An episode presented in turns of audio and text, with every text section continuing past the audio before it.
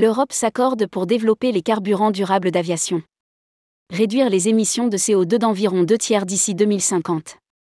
Le Parlement européen et le Conseil sont parvenus à un accord politique, dans la nuit du 25 au 26 avril 2023, sur la proposition Refuel Aviation. De nouvelles règles visant à décarboner le secteur de l'aviation seront mises en place, exigeant des fournisseurs qu'ils mélangent des carburants durables d'aviation, SAF, avec du kérosène en quantité croissante à partir de 2025 rédigé par Jean Dalouse le mercredi 26 avril 2023.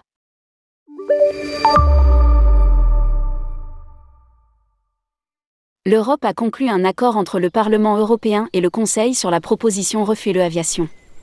Les nouvelles règles visent à contraindre les opérateurs aériens à mélanger des carburants durables d'aviation, SAF, avec du kérosène en quantité croissante à partir de 2025.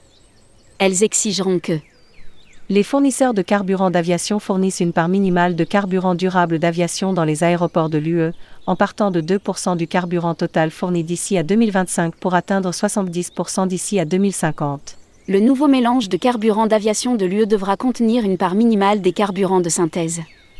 À elle seule, cette mesure devrait permettre de réduire les émissions de CO2 d'environ deux tiers d'ici 2050, par rapport à un scénario où aucune mesure n'est prise, et générer des bénéfices en matière de climat et de qualité de l'air grâce à la diminution des émissions de CO2.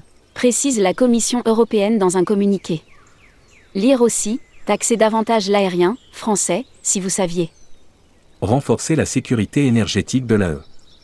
Par ailleurs, les exploitants d'avions au départ d'aéroports de l'UE devront ravitailler les appareils uniquement avec le carburant nécessaire pour le vol, afin d'éviter les émissions liées au surpoids ou à des fuites de carbone résultant des pratiques de suremport transport de carburant excédentaire pour éviter un ravitaillement en carburant durable d'aviation.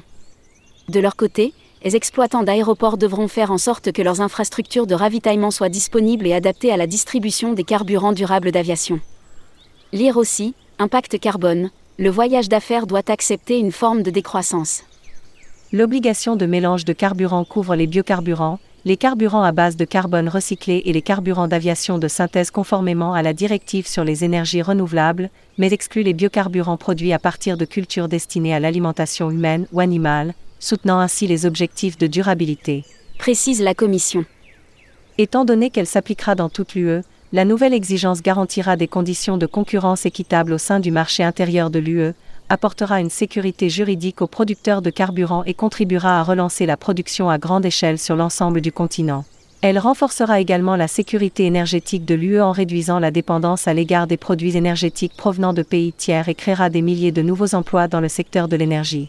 Les compagnies aériennes de l'UE auront accès à des quantités croissantes de carburant durable d'aviation dans l'ensemble de l'UE. L'accord politique qui vient d'être conclu doit encore être formellement adopté par le Parlement et le Conseil. Une fois ce processus achevé, la nouvelle législation sera publiée au journal officiel de l'Union européenne et entrera en vigueur avec effet immédiat.